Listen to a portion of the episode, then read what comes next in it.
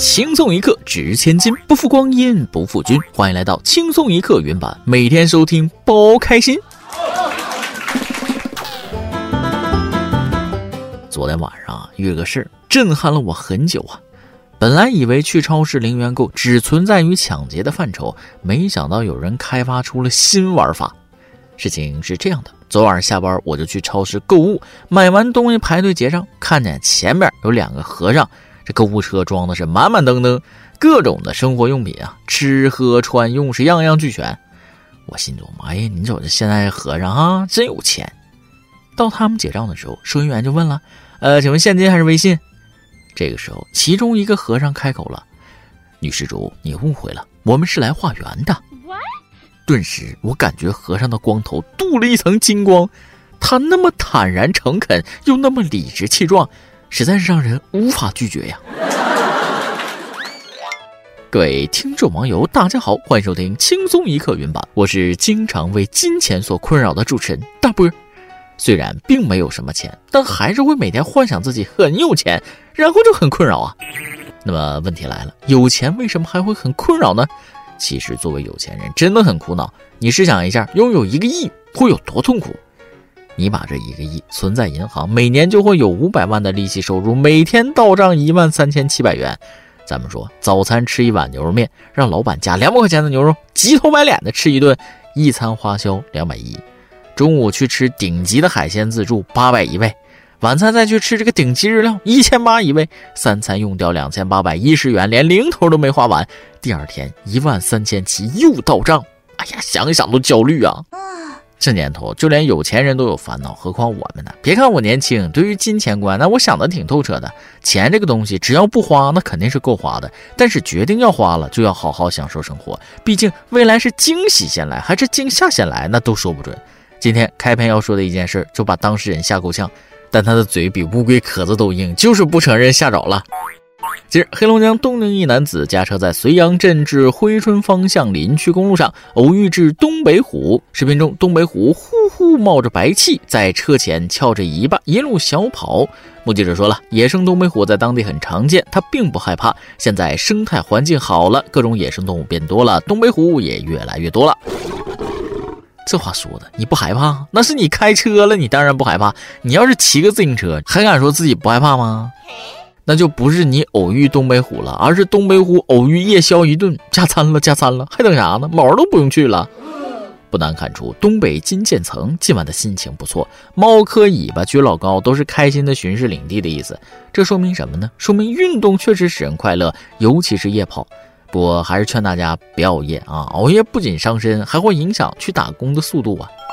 说起打工，我觉得只要有打工的意愿，没有人会饿死。之前我妈就说我，你再不结婚，你将来老了没了都没人给你烧纸，在下面穷死。我就很不屑啊，那不能，我有手有脚的，在下面可以打工养活自己呀。所以咱们今天的每日一问就来了，可以跟大家介绍一下你的工作吗？工作中最难的部分是什么呢？打工精神灌注我的灵魂，就是这么理直气壮。打工是一定要打工的，一天不打都不行。都说勤能捕捉，勤劳致富。可我今天不小心又看到了一句话，那瞬间心凉哇了。这句话是这么说的：如果勤劳有用的话，田里的老牛个个都是富翁。虽然有点道理，但不能偷换概念。打工人是牛吗？是，但不完全是，是吧？有时候还是马，毕竟要当牛做马。下面要说的这个马，我是不敢做，就贼尴尬那种。话说前阵子，浙江台州一名社死老哥穿白衣白裤白鞋，骑车白龙马上街，被交警制止。原来这个白龙马呢，不是真的马，而是超市门口摇摇车上的白龙马装了轮子和电瓶，他就敢直接骑着上路了。那个马一边走还一边跌宕起伏，老哥在上面摇的是不亦乐乎啊！爸爸的爸爸叫爷爷。然后交警看着，直接给他扣那儿了。交警提醒：玩具汽车属于未按规定注册登记通行的工具，不具备路权，不能上道路行驶。单说骑马上路，这在交通界也是相当炸裂的。那换作是我，老实说，游乐场的我都不好意思骑，这家伙大街上骑摇摇，那简直是社交悍匪。这个城市估计也没有他在乎的人了，所以就活得很潇洒，追求的就是个自在。Yes。但有些时候自在大劲儿了，就会影响到别人，不太好。今日江西宜春一段两女子在饭店吃饭时，将店家餐锅放在地上喂狗的视频引起热议。拍摄者表示，当时只看到他们在店内喂狗，没想到直接把饭店的餐盘放在地上给狗吃饭。看到后已经投诉，老板知道之后，二话不说，直接让该女子当场把盘子买下来才作罢。我有个问题，不知道当讲不当讲？都这么心疼狗子了，咋不和狗子一起趴在地上共进晚餐呢？搞区别对待是不是？真喜欢就要负责任。既然想让狗子享受人的待遇，那么人也体验体验狗的生活嘛，这样才能互相理解。光搞形式主义，走个过场，安慰了自己，麻烦了别人，净整些虚头巴脑的。没错，我今天就要重点批评一下那些虚伪的人。下面这件事说起来就更气了，有人资助山区贫困老人三千元，摆拍后收回两千八百元。现在这网红脑子怎么回事？近日，一名短视频主播被指在四川凉山农村做伪慈善，引发网友热议。在一段视频中，上述主播资助一名老人，自称发了三千元给老人，引发诸多网友同情。然而，这起事件很快就出现了反转。视频中的老人表示，虽然主播给了他三千元，但是拍完视频后又收回了两千八百元。事发后，有关部门介入调查，该主播已被行政拘留，涉事短视频账号已被封禁。为了视频流量，这些博主都疯了吧？给三千是善良，给两百难道就不是吗？无非就是为了博流量、赚眼球罢了。要说这事儿不是仁义多少的事儿，多少都好，作假不好啊。如果直接给两百，我也会觉得小伙子善良的。虽然流量不一定多，但也会被夸正能量。为了流量博眼球，做这种阳奉阴违的事，实在是不浪啊。为了让自己出名，落个好名声，虚假的摆拍做善事，其实并没做，反而是以人性之恶利用善良去表演，这种坏比冷漠更可耻啊！这个世界的人呐，为了名，为了钱，都快不择手段了。骗子我听说过，让受害者体验这么好的，我只能说他麻雀啄牛屁股，确实牛。近日，浙江一名女子被杀猪盘骗取数百万元后感慨，骗子用灵魂在和我交流，诈骗者的文字是有灵魂的。其实，在其遭遇疑似风险账号时，短视频平台的反诈产品抖音小安曾在七天内一百一十六次对他发出警示，甚至联动警方劝说，都被他拒绝了。在这里科普一下，什么是杀猪盘骗局？杀猪盘是一个网络流行词语，是诈骗团伙对交友、婚恋类网络诈骗的一种俗称，是指诈骗分子利用网络交友诱导受害人投资赌博的电信诈骗方式。诈骗分子准备好人设、交友套路等猪饲料，将社交平台称为猪圈，在其中寻找被他们称为猪的诈骗对象，通过建立恋爱关系及养猪，最后骗取钱财及杀猪。科普到此结束，回归正题。这位大姐，就这智商怎么有五百万呢？啊，明明都看清了，但就是不信警方的好言相劝，请骗子一定要给这位女士颁发个年度最佳客户奖，对你们的业务能力认可度就很高啊！想起了那句话：当一个人的智商配不上他的财富的时候，多余的财富会以各种途径回到社会，而贫穷是我最大的保护伞。我这种穷鬼，诈骗电话都接不着呀。既然知道自己被骗，以牙还牙吧！你给我杀猪盘，我给你罂粟锅，殊途同归，都得进局子。近日，江西宜春民警在工作中发现，来辖区务工的吴某在宿舍煮火锅时，将罂粟壳放进了锅内，尿检结果显示吗啡阳性。询问得知，吴某为了让火锅增鲜提味，放了几片从老家贵州带来的罂粟壳。他以为自己在宿舍内煮火锅没人发现，不曾想自己吃也属于违法行为。最终，吴某被处以行政处罚。火锅里加了罂粟壳，太好吃了吧？好吃到想报警啊！干啥提味儿？这也能用来提味儿啊？火锅还不够有味儿吗？咋想的呀？用这个提味儿？我知道这个东西是毒品，但为什么会加在火锅里？该不会我们无形当中在某些地方也吃了吧？怪不得有些麻辣烫的小摊儿，我吃了一次就总想走过路过都想吃点，不得不怀疑他们是不是真的放了这个，不然我怎么能吃东西上瘾呢？行了啊，我就不为自己嘴馋找借口了。不得不说，吃货就毁在一张嘴上呀。二月十八号，陕西西安一女子吐槽，在赛格商场巴奴火锅店就餐时，十八元点一份土豆片，端上来时整份菜只有五片薄薄的土豆片。对此，巴奴火锅店工作人员回应称，这个是富硒土豆，和普通的土豆片不一样，微量元素很多，都是按照实际情况来定价的。这不禁让我想起赵丽蓉老师的宫廷玉液酒，它一百八一杯，就算是明码标价，咱是不是也不能乱定价呀？谁问你营养成分了？我问你是为什么十八块钱就给五片明明可以直接抢的，他还是送了你五片土豆，他真的，我哭死。这是土豆的高光时刻呀！土豆身价暴增呀！富硒土豆能富多少硒？能不能从土豆里提炼点硒出去卖啊？这么吃了怪可惜的。你们还是改做矿产生意吧，比直接卖土豆赚钱。在互联网时代，一次差评，一个出圈事件的损失，不只是某一个顾客，而是千千万万潜在的客户啊！正如下面这间公司，怕是以后很难招到合适的人了。近日，河南郑州一网友网上应聘工作时，因自己未婚未育，被该公司人事部拒绝。就此事，该公司负责人李总称，公司是集团制，一千多人，人事部在面试工作时会优先考虑已婚已育这样的人员，相对比较稳定，但是年轻的未婚的也是可以要的。怎么这么魔幻呢？现在找工作是真够坎坷的哈，有孩子不行，没孩子也不行，怀了不行，那不怀也不行，到底什么样人才行？跟某个国企一样，身材好的人才行吗？总结一句，垃圾公司屁事儿多啊！这不行那不行，你行你上啊！我反正是不行了，录节目有点饿，先去补充点能量。今天新闻部分就先整到这儿，下面是咱们的段子时间，再来几段。今天送客人出门，爸爸客气地说：“哎，你慢走啊。”儿子在旁边听着了啊，天真的问：“爸爸，为什么你送人出门的时候都说你慢走，而妈妈每次送那个人出门的时候都说你快走呢？”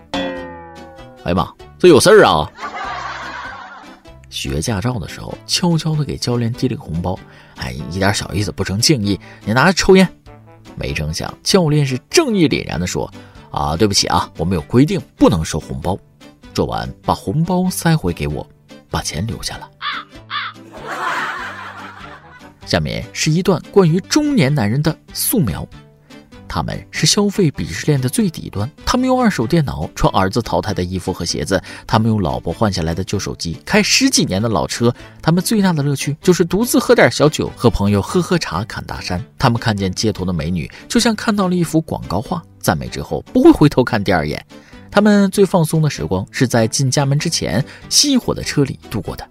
他们是全家人的依靠，却时常被全家人埋怨。他们明明那么辛苦，却又活得那么卑微。他们奔忙在路上，顾不上抬头欣赏城市的风景。他们明明承担了那么多，却又被敲骨吸髓般索取。他们收到的第一束花，往往是在死后的墓碑前。好好保重自己，每一个中年男人。下面是咱们今天的每日一问，可以跟大家介绍一下你的工作吗？工作中最难的部分是什么呢？上一期每日一问问题是你养过宠物吗？它给你带来了哪些快乐呢？圆圆用户 S H A N 九杠十说了，我之前养过一只兔子，去年端午节后因为要出差，所以带回家给我妈养了。结果没多久，我妈说兔子死了，是热死的，心里难过了一段时间。同一年的中秋节，我养了只猫，一直到现在，它的名字叫月饼，特别温顺，很可爱。结果这段时间月饼发情了，打算这几天带它去绝育。虽然做了铲屎官，但是也是开心的铲屎官。不得不说啊，有时候一只毛茸茸的小动物在身边是能带给一个人温暖和治愈的呀。原用户喵小姐说了，我养过最喜欢的宠物当然是猫了，性格温顺，喜欢趴在我的怀里打着呼噜呼呼大睡，感觉很治愈。看着它软萌的样子，想把世界上最好吃的小鱼干都买来给它。你家这只猫很会讨人喜欢的样子，为啥我家的英短碰一下就跑？我也搞不明白。有机会要向你讨教一些养猫方法呀。原用户超级交响乐说了。严格来讲，我算是没养过宠物的，因为我老妈不喜欢那种毛茸茸的，她觉得太脏太麻烦，但又不能完全算是没养过，所以养鱼算吗？小时候我可没少折腾，喂死了不少。那当然算了。不过你还是不懂养鱼的秘诀。之前咱们节目里就说过，养鱼的关键在于勤换鱼啊。一首歌的时间，听众人畜无害的白兔为何如此腹黑？想点首歌给他的喵喵。有时候我经常想不通，怎么样去理解“长久”这个词？有人觉得长久是朝夕相伴，有人觉得长久是彼此思念。我不知道你对长久是怎样看待。在我看来，“长久”二字，长的是距离很长，但心依然靠在一起；久的是时间流失，可彼此从未忘记最初的模样。其实两个人之间的感情总会面对这样那样的考验，但有时候一些过错并不会让彼此错过。我想这就是注定吧。虽然你从未属于我，但这样我就永远不会失去你。你是我孤独人生的希望，怀疑时刻的挂念。你让我的信仰更加坚定。话不多说，点一首歌，有多少爱可以重来？很开心能重新认识你。虽然不知道你们发生了什么事儿啊，但是我能大概感觉得到，一定是久别重逢才能有这种失而复得的感觉。都说念念不忘必有回响啊，正因为你们彼此并没有走远，所以在回头的那一刻才会发现对方已经回头了。人生最好的时刻不过如此啊，双方都没有辜负彼此，不要过多奢求，这样就好啊。行了，听歌。以上就是今天的网易轻松一刻，由电台主播讲当地原汁原味的方言播轻松一刻，并在网易和地方电台同步播出吗？请联系每日轻松一刻工作室，将您的简介和录音小样发送至 i love 曲艺 at 幺六三点 com。老规矩，祝大家都能头发浓密、睡眠良好、情绪稳定、财富自由。我是墩儿，咱们下期再会，拜拜。常常责怪自己，当初不应该。常常后悔没有把你留下来，为什么明明相爱，到最后还是要分开？是否我们总是徘徊在心门之外？谁知道又和你相遇在人海。命运如此安排，总叫人无奈。这些年过得不好不坏，只是好像少了一个人存在。而我渐渐明白，你仍然是我不变的关怀。有多少爱可以重来？有多少？人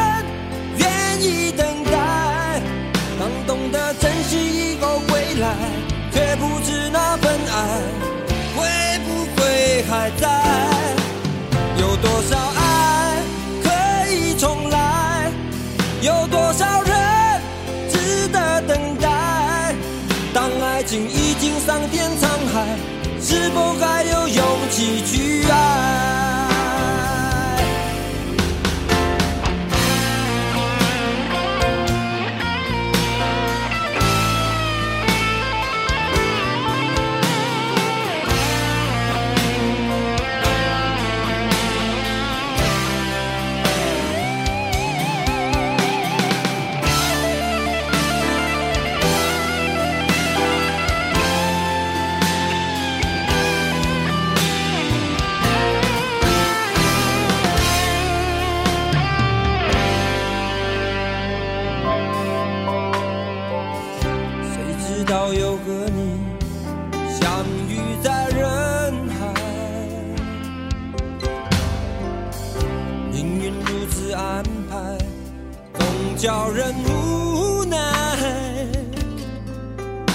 这些年过得不好不坏，只是好像少了一个人存在。而我渐渐明白，你仍然是我不变的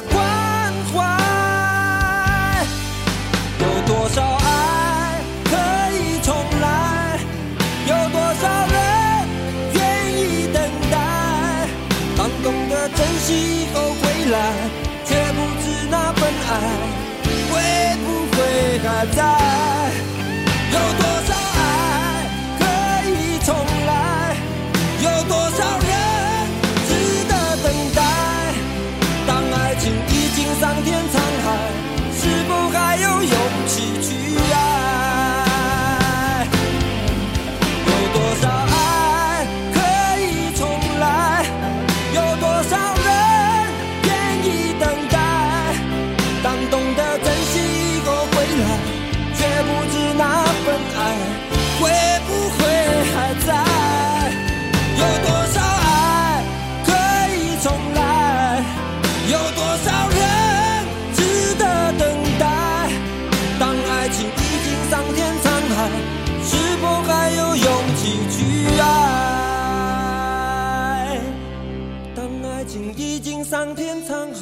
是否还有勇气去爱？